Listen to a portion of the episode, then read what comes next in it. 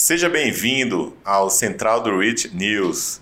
Nesse espaço a gente comenta notícias que podem impactar os nossos investimentos nos REITs, tá? Eu sou Joaquim Alves, à minha frente eu tenho o Ismael Fernandes. Tudo bom, Ismael? Tudo bom, Joaquim? E aí, hoje nós vamos falar de quê aí? Cara, tem uma notícia que saiu na CNBC, que é um, um canal de negócios dos Estados Unidos, e eu vou ler aqui para você. É o seguinte: as vendas de casas em 2020 atingiram o ponto mais alto desde, 2010, desde 2006, mas a quantidade de casas disponíveis estão em baixa recorde. Ou seja, a que você atribui esse recorde de venda de casas aí nos últimos 14 anos, cara? Ah, então, esse, essa notícia aí, quem viu, a gente postou ela no nosso Telegram também, né? Uhum. É, que, que aconteceu ali no auge da crise? A gente imaginava que isso, inclusive, afetou bastante as hipotecas, né? Ali em abril, março, teve muito, muita chamada aí para as hipotecas porque elas estavam com inadimplência. Só que o Fed veio baixando a taxa de juros. E hoje está, pô, pegar, comprar casa nos Estados Unidos, tá quase um juro de pai para filho, né? E todo mundo. E aí juntou com um fator que foi o home office, né? Todo mundo começou a trabalhar em casa. Quem uhum. trabalhava ali nos grandes centros urbanos geralmente morava num apartamentozinho pequeno, a molecada tudo indo pra escola o dia inteiro. É, pô, o pai e a mãe trabalhando, então o apartamento era quase que um dormitório, né? Você ia para lá para dormir. E por questão de se você trabalhar presencial, é valer a pena você de repente morar mais próximo do trabalho partir do momento que você não precisa mais morar no perto do trabalho, você tem home office. A criançada tudo em casa, entendeu? E uhum. você no espaço apertado, quem tem criança sabe, né? Ficou quase doido agora durante a pandemia. Então, é, a procura por casas, ela aumentou muito, né? Então, o que a gente observou que se juntou as pessoas querendo sair dos grandes centros, espaços apertados, ao mesmo tempo que a taxa de juros nos Estados Unidos está tá na mínima aí, né? 0 para 0,25. Então você acha o seguinte, é, esse movimento de baixa na taxa de juros, de, de home office, né? E, e até de uma facilidade de, de, de financiamento. Ele, esses fatores, eles atingem de uma forma homogênea o setor residencial, ou seja, as casas e o apartamento? Como é que você vê isso? Não, cara, tem atingido de uma forma bem diferente. Né? Primeiro a gente tem que lembrar o seguinte, setor residencial a gente separa ele em três grandes subsetores. Um uhum. são os apartamentos, o outro a gente tem casas, que são aquelas casas ali é, de médio para alto padrão, né, que são aquelas casas de subúrbios. É, e a gente também tem as casas manufaturadas, que são aquelas casinhas pequenas, aonde é, você compra a casinha, mas não é dono do, do terreno, né? Você mora ali quase que num condomínio onde a casa é sua, mas o terreno não é seu. Certo. Você tem também ali o American Campus, que é um REIT de é residência estudantil, mas ele é o único que tem um único foco nesse setor. Mas é, essa crise ela tem afetado de forma diferente esses REITs, né? principalmente quando a gente fala é, naqueles REITs de, de apartamento. Isso a gente viu principalmente ali na Califórnia. Porque essa notícia ela traz aquela questão que a gente aprende lá na economia, é, né, no básico da economia, na oferta e demanda. O é, que, que aconteceu com as casas? É, você tem uma oferta pequena hoje, uhum. porque historicamente é, você tem aquele ciclo né, de construção de, de casas, e esse ciclo estava já é, numa queda, e ao mesmo tempo que você tem uma demanda muito grande. Então acabou que você não tem mais o que se chama até de casas existentes né, no mercado, não são casas novas. Então o estoque de casas existentes ela está numa mínima histórica aí. É, já os REITs de apartamentos acabaram sofrendo, né? Porque a, a, tendência é que as pessoas saiam desses REITs. Quem acompanhou outra notícia que a gente publicou na CNN, mostra que em São Francisco, por exemplo, o aluguel caiu em média 30%, né? Verdade. Por que, que, que esses, eh, não só os REITs, mas todos os proprietários de imóveis precisaram fazer? Eles precisaram é, baixar o aluguel para que aqueles inquilinos renovassem, não fosse de repente ali para o subúrbio, né? E deixa eu te perguntar uma coisa. A gente viu que em dezembro de 2020 é, o número de casos foi 20%, o, o número de vendas de casos né, alcançou 20% a mais do que em dezembro de 2019. Você acha que ainda tem espaço para esse movimento continuar agora em 2021? Ah, então, depois a notícia até continua mostrando que as casas de alto valor, né, mais de 300, 500 mil dólares, é, o estoque está muito baixo, né? Está na menor estoque é, histórico. E se continuar essa demanda, o que vai acontecer muito provavelmente é que o preço dessas casas continuem a subir. Né? No meio da notícia até tem um, uma, uma, um comentário com o economista-chefe da Realtos, né, que é como se fosse a Associação dos Corretores de Imóveis dos Estados Unidos, uma associação que tem mais de um milhão de, de, de pessoas né, que participam dela. E ele falou que poderia ter vendido 8 milhões de casas em dezembro se tivesse essa, essa disponibilidade. Né?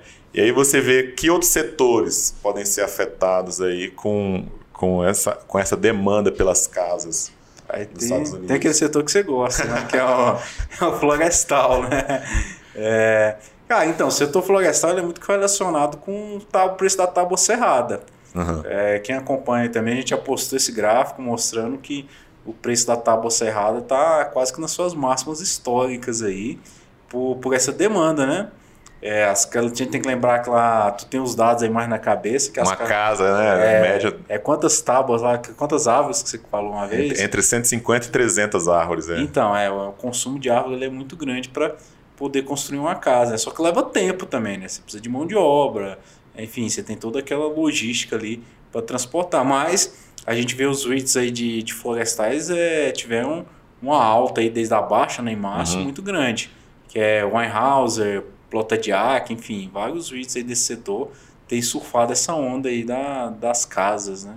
Mas fora, fora florestal, você vê algum, algum setor de outro setor dos REITs que que é impactado pelo movimento específico da, de venda de casa? Cara, então, é isso que eu falei. O setor de REITs lá de residenciais, ele tem as casas, né, manufaturadas uhum. e as casas ali que seriam single family, como eles chamam. É, aí dentro do single family a gente tem principalmente ali é, Front Yard, Innovative Homes e American Homes for Rent. É, o REIT residencial que mais cresceu agora no ano de 2020 hum. foi American Homes, por exemplo. Exatamente por quê? O que, que acontece nesse setor? Você tem uma demanda por casa muito grande, você já não tem mais quase casa para vender, né? Porque o estoque está esgotado. E as pessoas elas querem sair ali de repente do apartamento. E aí elas vão procurar uma casa para alugar. E aí, de novo, né? Se a oferta é maior do que a demanda, é, o valor do aluguel acaba subindo. E Frontier, é, American Homes for Rent, ele tem tido os melhores reajustes de aluguéis agora no final de 2020, por exemplo. Cara, e outro dado que a notícia traz é o seguinte: em dezembro chegou no, no, o estoque chegou a um milhão de casas só disponíveis. Esse aí é o, é o nível mais baixo da, da história, vamos dizer assim. E aí, qual você vê que é o, o, o mais afetado e o que mais se beneficia? Você falou aí do, do América Forrentes, né, que mais se beneficia, mas e o mais afetado negativamente? Qual que ah, hoje, setor, é, hoje né? quem tá, foi muito afetado negativamente é Sex Property. Hum. Porque, é, primeiro que ele é muito concentrado na Califórnia, né? Tem uma posição ali também é, no estado de Washington, Seattle, mas a maior parte do portfólio dele é na Califórnia. A Califórnia é, não existe somente esse movimento de home office, né? A gente vê muita empresa saindo da Califórnia. A própria Digital Realty, que é um REIT de data center, é, mudou sua sede para o Texas. Uhum. É, o Elon Musk está mudando a sede da Tesla também para o Texas. Né? É, várias empresas de tecnologia elas estão começando a se mudar da Califórnia, principalmente pelo imposto é, muito alto que existe lá naquele estado. Né? E aí REITs muito concentrados lá, que é o caso de Essex Property, sofrem. Avalon Bay, uhum. Equity Residential, né? Então, esses REITs, esses grandes REITs de apartamento que são muito concentrados nos grandes centros urbanos, é, e eles acabam tendo uma queda porque é o seguinte, tem que lembrar que o mercado vive de expectativa, né? Então a cotação ela reflete às vezes não é, propriamente o valor do, do ativo, mas a expectativa que o mercado tem que aquele ativo vai continuar a crescer.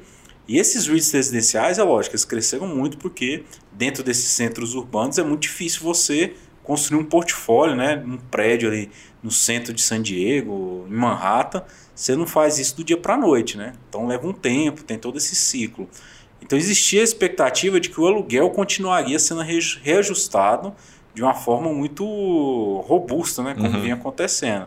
E o que a gente observou é que durante a pandemia aí, a migração das pessoas é, para o subúrbio, né? não uhum. propriamente para outros estados, mas para o subúrbio tem é, feito com que os aluguéis não só não reajuste, mas como tem promovido uma queda é, desses aluguéis. Cara, mas por outro lado, né, a gente reconhece como investidor em imóvel que localização é um dos fatores mais importantes. Então, você falou de da Essex, né? Que tem imóveis lá na Califórnia, é, que é excelente localização portfólio dela. Você acha que é, resolvendo esse problema da pandemia não, não teria uma, uma perspectiva de mudança nessa, nessa tendência? E aí um, uma, uma melhora seria uma, uma oportunidade aí de comprar Essex? O que, que você acha? Então, Essex é aquela coisa, né? Que só quem, quem conhece a Califórnia, né? Como hum. diga lá a música do Lulu Santos, né? É, é um estado muito bom, né? De se viver, estado ensolarado, é região de Sunbelt também.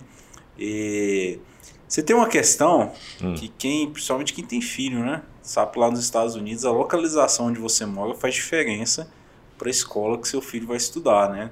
E essa Property sabe aproveitar muito isso, né? Principalmente com aqueles é, que se chama de prédios jardins, né? Que, que tem é, um monte de bloco, aí você tem a área de lazer no meio, entendeu?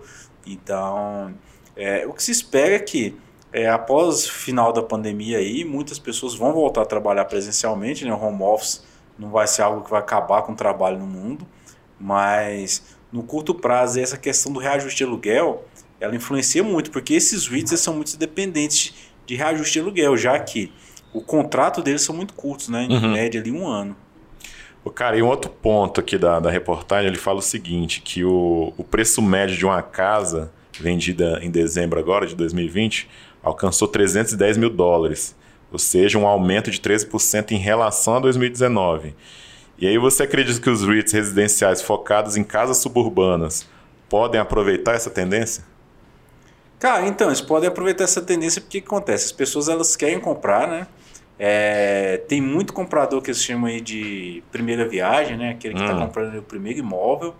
E você acaba entrando ali numa hipoteca de muitos anos, né? E, pô, o home office é algo que está vindo, que tá, as pessoas estão entrando no home office, mas você ainda tem aquela incerteza. Pô, eu tô em home office, mas não é certeza uhum. que eu vou ficar de home office o resto da vida. Pode ser que eu precise voltar a trabalhar. Aí, aí aluga. E, aí, e você entrar numa hipoteca de 30 anos numa casa, sem ter a certeza de que você vai realmente trabalhar em casa ou você vai voltar para o escritório, é algo complicado. E aí, nesse ponto, às vezes é melhor você alugar, né? Porque você aluga ali, fica um ano na casa, ah, daqui um ano acabou a pandemia. E aí eu preciso voltar para o escritório e eu volto a alugar meu apartamento, entendeu? É, boa. E outra, outro ponto da reportagem é o seguinte: ele, por outro lado, eles falam que a, as casas que custam até 100 mil dólares, é, a venda delas caiu enquanto as casas que custam entre 750 mil dólares e 1 milhão de dólares, é, a venda delas aumentou 65%. O que, que você acha? Que é o, o, pobre ficando mais pobre o rico mais rico? Como é que você é explica É mais ou isso menos aí? isso aí, né? Não, o que acontece é porque lá nos Estados Unidos você está tendo o cheque Trump agora, que vai virar o cheque uhum. Biden, né? Vão estão até querendo aumentar o valor aí. Mas. Corona Voucher americano. É, mas quem tem, pô, quem tá ali dependente disso, é, não pode entrar no financiamento comprar casa nesse momento, né? Então imagina, você tem uma renda ali que te permite comprar uma casa de 100 mil dólares, mas de repente você ganha 3, 4 mil dólares por mês. Então é complicado você é, se colocar, né? Quem tem é, tá nessa situação é se colocar em uma zona aí de perigo, né? Mas quem tem dinheiro, quem tem, não tem problema com financiamento, ou de repente tem um emprego mais estável, acaba aproveitando né, a taxa de juros aí que é, como eu falei, é de pai para filho lá nos Estados Unidos hoje em dia. E voltando naquele ponto do, dos setores que, que são beneficiados, né, a gente falou aí do setor florestal, né, porque, lógico, é um setor que, que fornece a matéria-prima para a construção de casas, fornece, fornece a, a, a madeira serrada. E aí, eu, eu também sei que você não é muito fã desse setor, agora eu queria que você explicasse para o ouvinte aí o que, que você acha do setor florestal nesse contexto.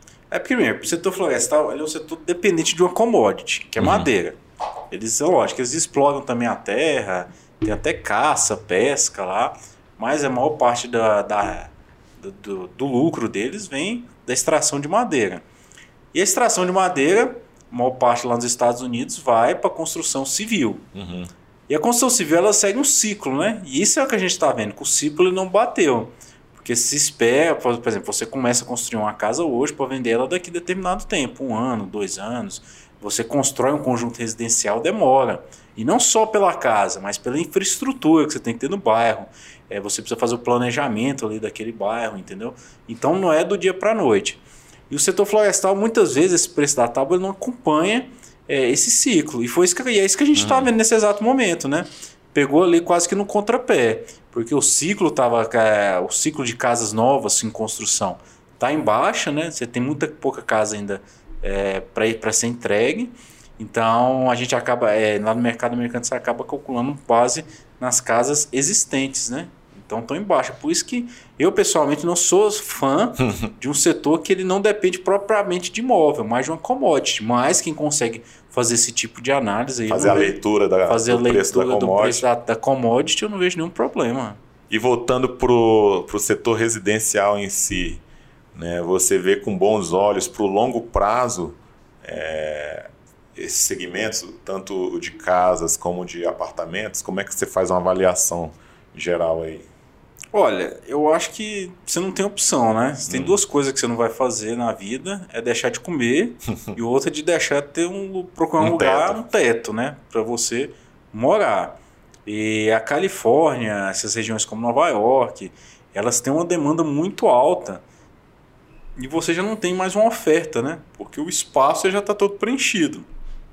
Então você pega Manhattan, lá basicamente para você construir um prédio você tem que derrubar outro.